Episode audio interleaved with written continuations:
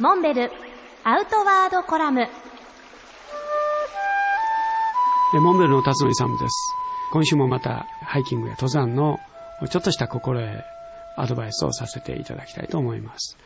人間は食べることでエネルギーが補給されるわけですか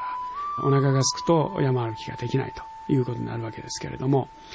どうしても疲れてくると食欲が出なくなってしまう。男性の場合はバタる前にお腹が空くので食料補給、まあ、甘いものを取ったりチョコレートとか飴を食べるだけで少しまた頑張れるわけですけど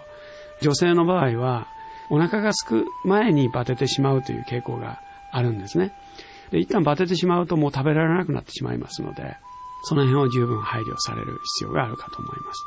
そうするためにはポケットの中にいつもチョコレートとか飴とかすぐカロリーになるものをいつも入れておいて、歩きながらそういったものを口にしていくということがすごく有効になります。えー、まあ、水分も同じようにできるだけ頻繁に水を飲むということも大事だと思います。それから皆さん方の中には北岳とか富士山とか3000メーターを超える山登りもされることもあろうかと思います。こんな時注意しなければならないのは高山病ということになります。基本的には2500メーター以上超えれば、呼吸障害、高山病障害の兆候が出てきます。これを克服する方法は、たくさん息を吸うということ以外ないわけですね。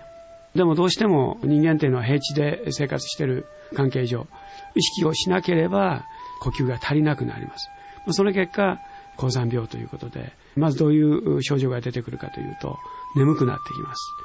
それがひどくなると吐き気がしてくる。こういう風になってしまうと、どうしても目をつぶって横になりたくなるんですけど、これは禁物でして、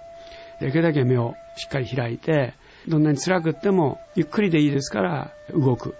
歩くっていうことですね。そこで立ち止まったり、寝転んでしまったりすると、高山病の症状がますます悪化していきます。ですから、できるだけ水、水分をとって歩き続ける。ゆっくりでいいですから、それから大きく深呼吸をする。これを意識的に10回ぐらい深呼吸をすると、一気に高山病の症状が改善されます。できるだけそういったことを意識をして山歩きをされることをお勧めします。